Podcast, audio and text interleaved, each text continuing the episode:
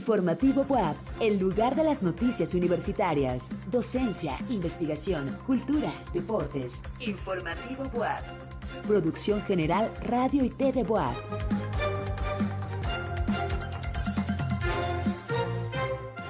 ¿Qué tal? Muy buenas noches. Soy Laura Montiel y es un gusto que nos acompañe. Le doy la más cordial de las bienvenidas al espacio de noticias de nuestra institución informativo WAP. Saludamos con afecto a quienes nos acompañan desde el sitio radio y o en nuestra app Radio y TV WAP o en redes sociales nos encuentra como arroba TV WAP. Iniciamos. Se pronuncia la rectora María Lilia Cedillo Ramírez por recuperar el peso de las academias en el rumbo de la universidad. En la Facultad de Filosofía y Letras se realiza el coloquio Hitos Filosóficos del Tiempo en la Existencia Humana. El Centro de Estudios de Género cumple 28 años de su fundación y lo celebra con un conversatorio. ¿Quieres saber más? Continúa con nosotros en Informativo WAP. Gracias por acompañarnos esta noche. Gracias a nuestras estaciones que en este momento se enlazan con nosotros. Arroba TV ya lo sabe, ahí estamos. Y también, por supuesto, saludamos a las estaciones Radio. Radio, eh, Radio WAP en Puebla Capital, Tehuacán y Chignahuapan. Gracias si nos sigue en el 18.1 de TV Abierta o 118 de Megacable. Bienvenidos y bienvenidas. Vamos al detalle de las noticias generadas este miércoles 15 de febrero de 2023. En el Salón Barroco del edificio Carolino, la rectora María Lilia Cedillo Ramírez encabezó la presentación del libro Los nuevos retos de una nueva agenda universitaria en México en una época de cambios, una perspectiva desde la UAP. Daniela Silva nos tiene la información. Al celebrar el rigor académico del libro Los nuevos retos de una nueva agenda universitaria en México en una época de cambios, una perspectiva desde la UAP, la rectora María Lilia Cedillo Ramírez destacó el papel de los docentes en la formación y cercanía con los estudiantes, por lo que se pronunció por recuperar el peso de las academias en decisiones y rumbo de la institución. Durante la presentación de este libro, cuyos compiladores son Francisco Vélez Pliego y Carlos Figueroa Ibarra, investigadores del Instituto de Ciencias Sociales y Humanidades Alfonso Vélez Pliego. La rectora afirmó que la universidad se enriquece con el trabajo de todos y cada uno de sus docentes, lo cual se ve reflejado en los planes y programas institucionales. Yo también estoy clara que una parte fundamental de nuestra institución es tener ese carácter humanista. No podemos alejarlo, por más que pensemos que la ciencia y la tecnología nos está ganando espacios, las universidades nos caracterizamos por eso, por ese tinte humanista. Por eso el día de hoy quiero como miembro de esta comunidad universitaria agradecerles todo ese trabajo que han hecho. En esta presentación también estuvieron Lisa Aceves López, representante de la directora del CONACIT, Marielena Álvarez Buila, el director del Instituto Giuseppe Lobruto y los investigadores Alfonso Vélez Pliego y Carlos Figueroa. Para Informativo WAP, Daniela Silva. La Facultad de Ciencias Químicas te invita a participar en la colecta de medicamentos en beneficio de la comunidad del pueblo de Tepango. Ayúdanos a ayudar. El centro de acopio se ubica en esa unidad académica y tiene como fecha límite el 13 de marzo en horario de 9 de la mañana a 4 de la tarde. Si está en sus posibilidades, apoyemos a los habitantes de Tepango. En más noticias, el Día Internacional del Cáncer Infantil tiene como objetivo sensibilizar y concienciar sobre la importancia de los desafíos a los que se enfrentan los niños, adolescentes y sus familias. Daniela Silva nos presenta la información. Cada 15 de febrero es el Día Internacional del Cáncer Infantil, cuyo objetivo es crear y expresar el apoyo a los chicos y adolescentes con este padecimiento. Según la Organización Panamericana de la Salud, un diagnóstico y tratamiento oportunos son claves para mejorar las posibilidades de supervivencia. El cáncer es una de las principales causas de muerte de niños y adolescentes en todo el mundo. Cada año, más de 400.000 niños son diagnosticados con esta enfermedad a nivel global y en países de América Latina y el Caribe, siendo que en esta región anualmente 29.000 chicos reciben este diagnóstico.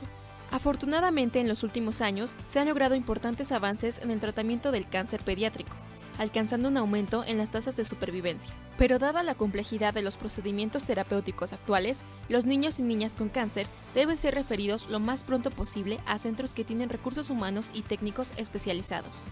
Para salvar vidas y reducir el sufrimiento de los niños, estas iniciativas buscan aumentar la capacidad de los países para brindar servicios de calidad a los niños con cáncer y priorizar el cáncer infantil a nivel nacional, regional y mundial para impulsar la acción. Este día se basa en la creencia principal de que todo niño con cáncer merece la mejor atención médica y psicosocial, independientemente de su país de origen, estatus económico o clase social. A veces, los superhéroes reales viven en el corazón de pequeños niños peleando grandes batallas. Para Informativo WAP, Daniela Silva.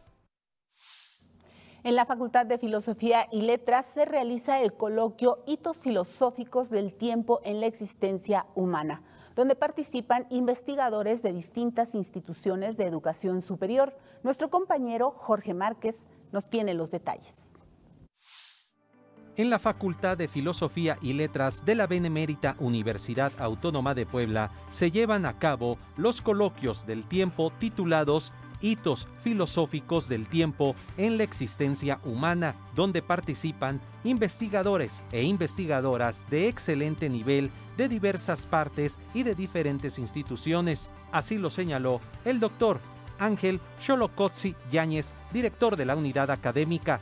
Lo interesante de este evento. Por un lado, la temática, indudablemente, eh, que recorre toda la tradición filosófica y que eh, precisamente por la temática y por eh, el contacto que ha tenido la doctora González con múltiples investigadores, se ha logrado un excelente programa, precisamente en donde participan investigadores e investigadoras de diversos eh, eh, lugares y diversas instituciones. Y, eh, como decía, pues, nos congregamos en torno a la pregunta por el tiempo. yo creo que en estos días vamos a recordar esa pregunta de San Agustín, que cuando nos hacemos esa pregunta no sabemos qué decir. si no la hacemos, tenemos alguna idea pretemática, preteorética de lo que es el tiempo. Pero bueno, vamos a tratar eh, en el ámbito filosófico de tematizar ello.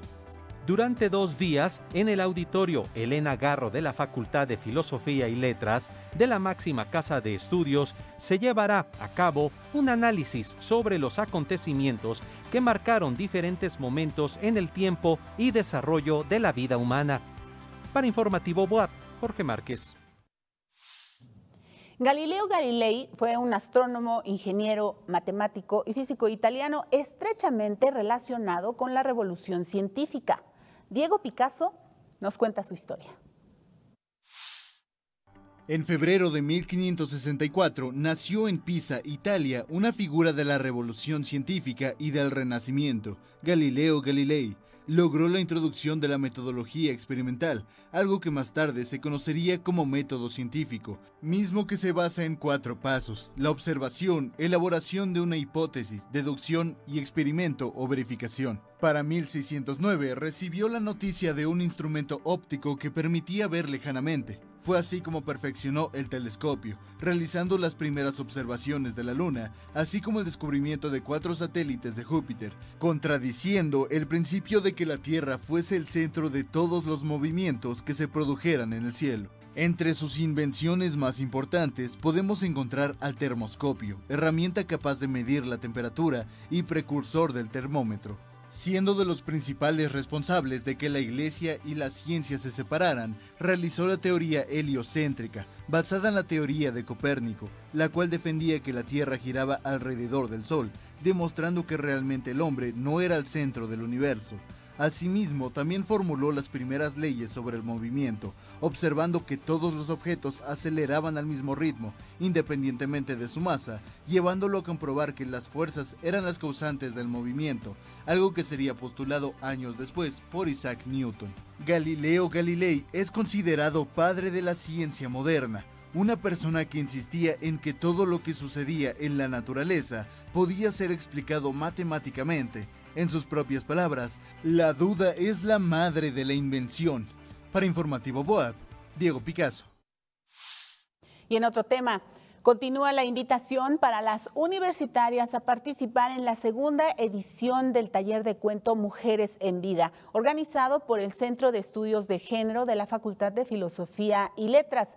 Esta actividad tiene la finalidad de dotar de herramientas características del cuento a las creadoras interesadas en la escritura, sobre todo a aquellas que quieran aplicar la perspectiva de género en su escritura para así generar una cultura de igualdad y no violencia. El taller será impartido por la escritora Beatriz Meyer y se realizará los martes del 21 de febrero al 25 de abril. Para mayor información, consultar la página de Facebook de la Facultad de Filosofía y Letras.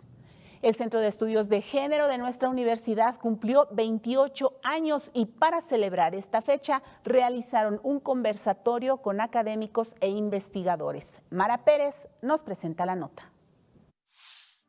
El Centro de Estudios de Género de la Facultad de Filosofía y Letras de la UAP celebró su vigésimo octavo aniversario con un conversatorio en el que se trataron diversos temas. El SEG es un espacio académico de investigación y docencia sobre los estudios de género, fundado el 14 de febrero de 1995. Su propósito es lograr fomentar la equidad de género entre universitarios. Estos estudios de género, pues efectivamente son eh, transversales y pues tocan eh, cada disciplina y por eso también son interdisciplinarios. Con estas necesidades de hablar de los estudios, justamente se, se abra más hacia hacia este cambio de conciencias que tenemos social, me parece. El conversatorio contó con la participación de diversos ponentes que forman parte del cuerpo académico del Centro de Estudios de Género. El diálogo tocó aspectos sobre el trabajo de investigación que se ha realizado a lo largo de esta trayectoria. Creo que justamente lo de los posgrados que ya señalaban eh, nos dan ahí, digamos, un pasito. Creo que se seguirá trabajando igual sobre temas, otra vez, que son muy relevantes migración, violencia, sexualidad, identidades, todas estas masculinidades, cuerpos, ciudadanía, en fin, derechos, derechos humanos, ¿no? También se enfatizó la importancia de la perspectiva de género en las universidades. Lo indispensable de que se transversalice esta perspectiva de género, porque además de que nos permite identificar pues, todas estas desigualdades, identificar las violencias, también nos marca los puntos de oportunidad que podemos atender para ir transformando de manera paulatina, gradual, estas situaciones de violencia que sabemos que eh, son, sobresalen, nos hacen más allá de lo, de lo que se pueda presentar dentro de las instituciones educativas, sino que permean a la sociedad toda. El SEG está interesado en erradicar las formas de violencia, fomentar la multiculturalidad y visibilizar la lucha por los derechos de las mujeres. Tras de cámara, Jonathan Reyes, Mara Jimena Pérez para Informativo WAP. Y la Facultad de Contaduría Pública se ha destacado por mantener a sus estudiantes actualizados sobre los nuevos retos y demandas del mercado laboral. José Tlachi nos tiene los detalles en la siguiente pieza. A principios de marzo, la Facultad de Contaduría Pública llevará a cabo su decimocuarta Jornada de Derecho, evento en el que se abordarán temas muy importantes con respecto a esta área. Este evento tendrá lugar el 1 de marzo en la unidad de seminarios de Ciudad Universitaria y contará con especialistas tanto de la UAP como de otras instituciones. Poner en sintonía con las exigencias del entorno laboral actual. Y esto es muy enriquecedor porque ya no queda solamente en la teoría, sino les transmiten la experiencia de lo que están viviendo en el aquí y ahora de la realidad laboral, en el ámbito de derecho, por supuesto. Nuestros invitados son expertos y esa expertise se la van a transmitir a nuestros estudiantes, que van a salir fortalecidos y no solo ellos, sino también todo el público en general que nos acompaña. Cero esfuerzo, nosotros contamos con el apoyo de grandes instituciones, grandes dependencias, excelentes profesionistas que siempre en una forma totalmente independiente, desinteresada y con mucho entusiasmo participan junto con nosotros. La idea es que mediante esta actividad, la comunidad estudiantil de esta facultad amplíe su panorama académico y profesional. Para nosotros como estudiantes es muy importante para el crecimiento laboral y pues podemos aprender muchas cosas de todo esto. Tenemos ponentes muy buenos, temas muy importantes que nos ayudarán para nuestro crecimiento. ¿Por qué no reclamamos las violaciones a nuestros derechos? PRODECON, así como función jurisdiccional y derecho administrativo, son algunos de los temas que se abordarán en la jornada. Después veremos eh, beneficiario controlador. También tenemos el tema de la tesis equivocada, de las fallas institucionales. Y el último tema que se llevará a cabo es el papel de la Procuraduría Fiscal en la justicia administrativa. Este seminario, esta jornada, pues sí, ya tiene bastantes años y hemos siempre luchado por, divulgar la información y la importancia de todos y cada uno de los temas. Nuestros invitados son de lujo, la gente ya este, nos conoce y pues los invitamos a que participen junto con nosotros. Para mayor información sobre los costos y el registro, marcar al 222-229-5500, extensión 5554, así como en la página de Facebook de la facultad. Esta facultad es todo un referente en nuestra universidad y sus estudiantes son cada vez mejor preparados mediante este tipo de actividades. En cámara, Jonathan Reyes. Para Informativo WAP, José Tlachi.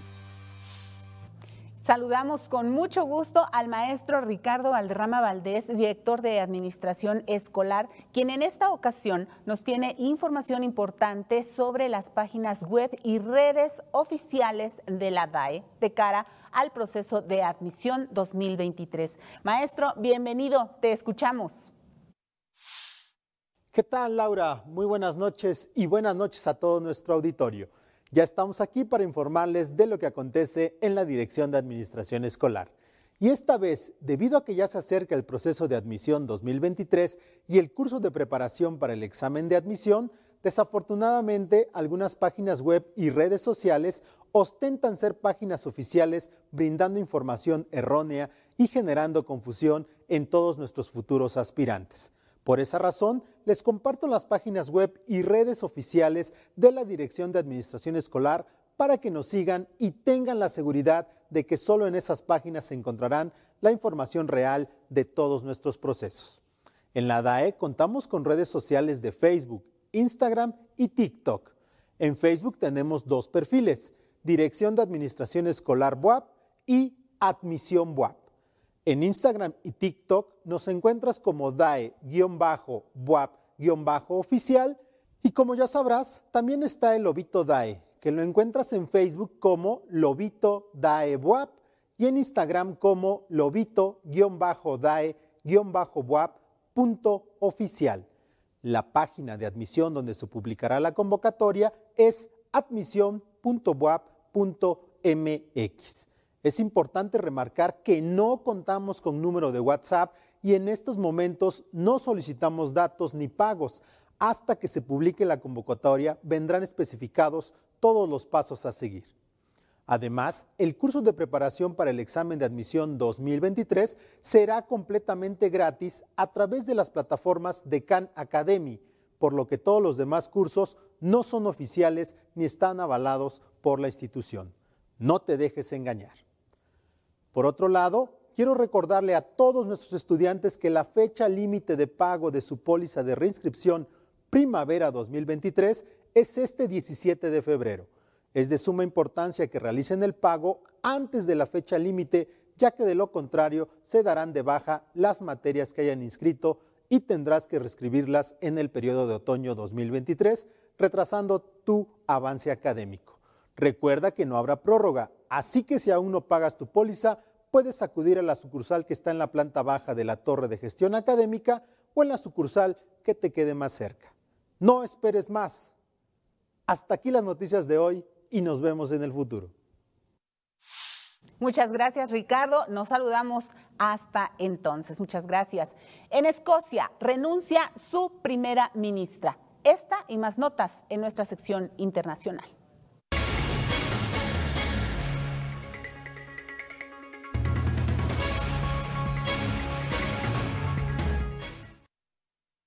La primera ministra de Escocia, Nicola Sturgeon, anunció su dimisión luego de ocho años en el poder. La líder de 52 años aseguró que su renuncia no es una reacción a problemas a corto plazo, sino el convencimiento de que ningún individuo debe ser dominante en un sistema por mucho tiempo. La primera ministra indicó que seguirá en el cargo hasta que se designe a su sucesor. Añadió que no dejará la política porque sigue comprometida con cuestiones como la mejora de oportunidades para los jóvenes y obtener la independencia del Reino Unido. En Panamá, un enorme incendio consumió el vertedero Cerro Patacón, el principal basurero del país. El fuego se extendió durante la noche sin que los bomberos pudieran controlarlo.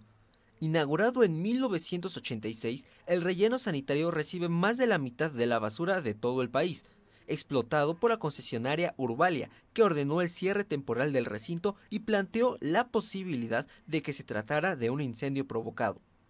Los brigadistas estiman que sofocar el fuego podría demorar al menos una semana. En Estados Unidos, la policía arrestó a cuatro sospechosos acusados por el asesinato del presidente haitiano Jovenel Moïse en 2021. Se trata del venezolano Antonio Intriago, el colombiano Arcángel Pretel y el estadounidense Walter Veintemilla, los cuales son expuestos a cadena perpetua. De igual forma, el estadounidense Frederick Joseph fue detenido por coordinar el golpe y enviar chalecos antibalas a Haití sin respetar las normas de exportación. El propósito del plan magnicida era adquirir contratos para construir infraestructuras en Haití, proveer fuerzas de seguridad y equipamientos militares a un gobierno liderado por Sanon.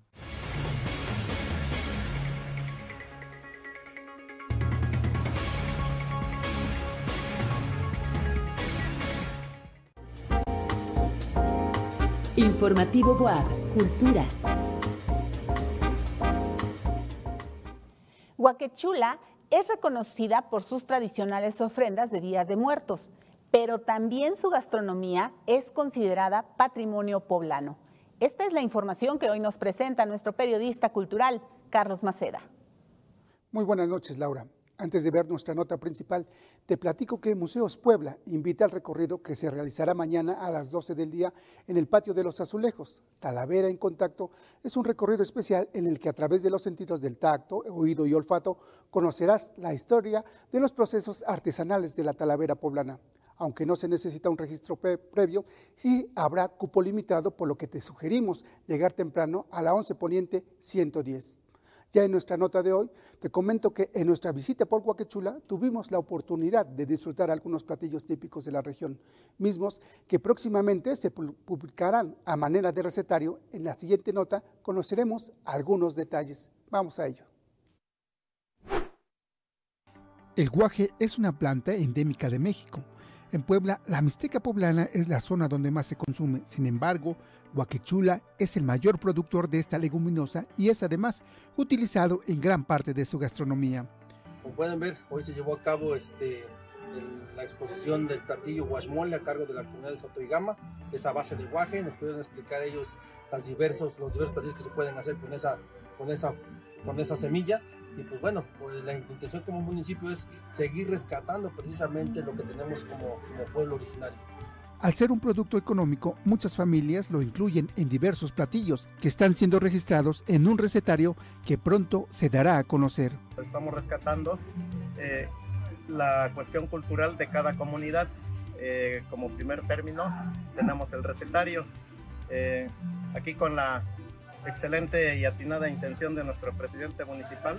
Eh, vamos a hacer de cada comunidad eh, que pase aquí a la aquí a esta casa de cultura Willican a exponer ya no la receta sino ya en vivo. De las 28 comunidades que conforman Guaquechula, la de Soto y Gama, representada por la cocinera tradicional Tomasa Campos Zamorano, compartieron la forma de hacer el guasmole y la degustación de diferentes platillos que se hacen con esta leguminosa, como huevo con guaje, guasmole verde, guaspich verde o con jitomate, guasmole de zompantle, que en Puebla conocemos como flor de colorín, guasmole de chicharrón y guasmole de huevos ahogados, entre otros.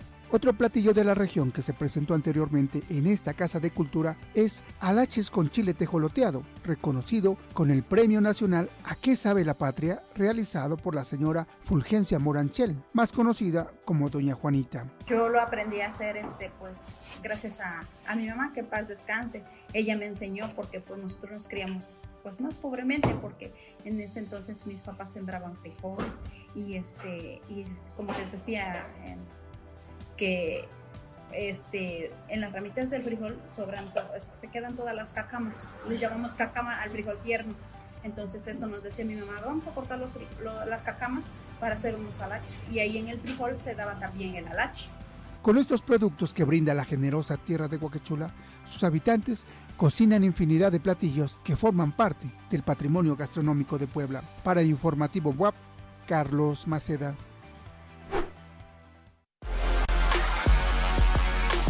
Informativo WAP, Deportes. Y este día en los deportes, el coach Moro nos presenta un reportaje especial sobre el taekwondo infantil en nuestra universidad. Adelante, coach, vamos contigo. Buenas y deportivas noches, Laura. Antes te comento que el Centro Acuático Universitario de la UAP recibirá a más de 300 atletas que participarán en el tercer torneo de la amistad, curso largo del 17 al 19 de febrero, el cual será clasificatorio a los Arena Grand Prix organizado por la Asociación Poblana de Natación, la UAP y la Federación Mexicana de Natación. Este evento reunirá a los mejores nadadores del estado que estén afiliados a la Federación Mexicana de Natación. Entre las pruebas se encuentran 50 y 100 metros de los cuatro estilos, mariposa, dorso, pecho y crawl. 200 metros mariposa, 400 metros libres, 200 metros dorso y 1500 metros libres. Acude y apoya a los lobos de la UAP. Y en la nota de hoy, nuestro compañero Rodrigo Sánchez entrevistó al coach de taekwondo Gerardo Manuel González, quien nos comentó detalles de esa práctica deportiva en el nivel infantil. Vamos con la información.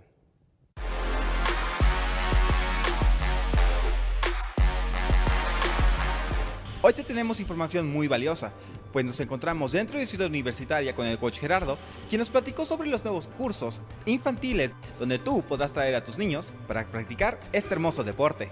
La UAP da la bienvenida a los niños, niñas y padres de familia a los cursos infantiles de Taekwondo que albergará nuestra universidad. Tenemos las escuelas de enseñanza-aprendizaje infantil, a la cual estamos invitando no nada más a, los hijos de la comunidad universitaria, ¿no? los miembros de, de, todo nuestro plantel de, docentes y trabajadores de la universidad, sino también está abierto al público en general. Entonces se están brindando estos, estas, estas dinámicas, estas clases que están a cargo del profesor Enrique Flores. Él es un excelente formador infantil. Las clases tendrán diferentes horarios para que los niños y niñas tengan el tiempo suficiente para aprender las técnicas correctas de Taekwondo. Las sesiones son los, los días lunes y miércoles en diferentes horarios a partir de las 4 de la tarde. Tenemos pensado ya en adelante abrir también los, los martes y jueves.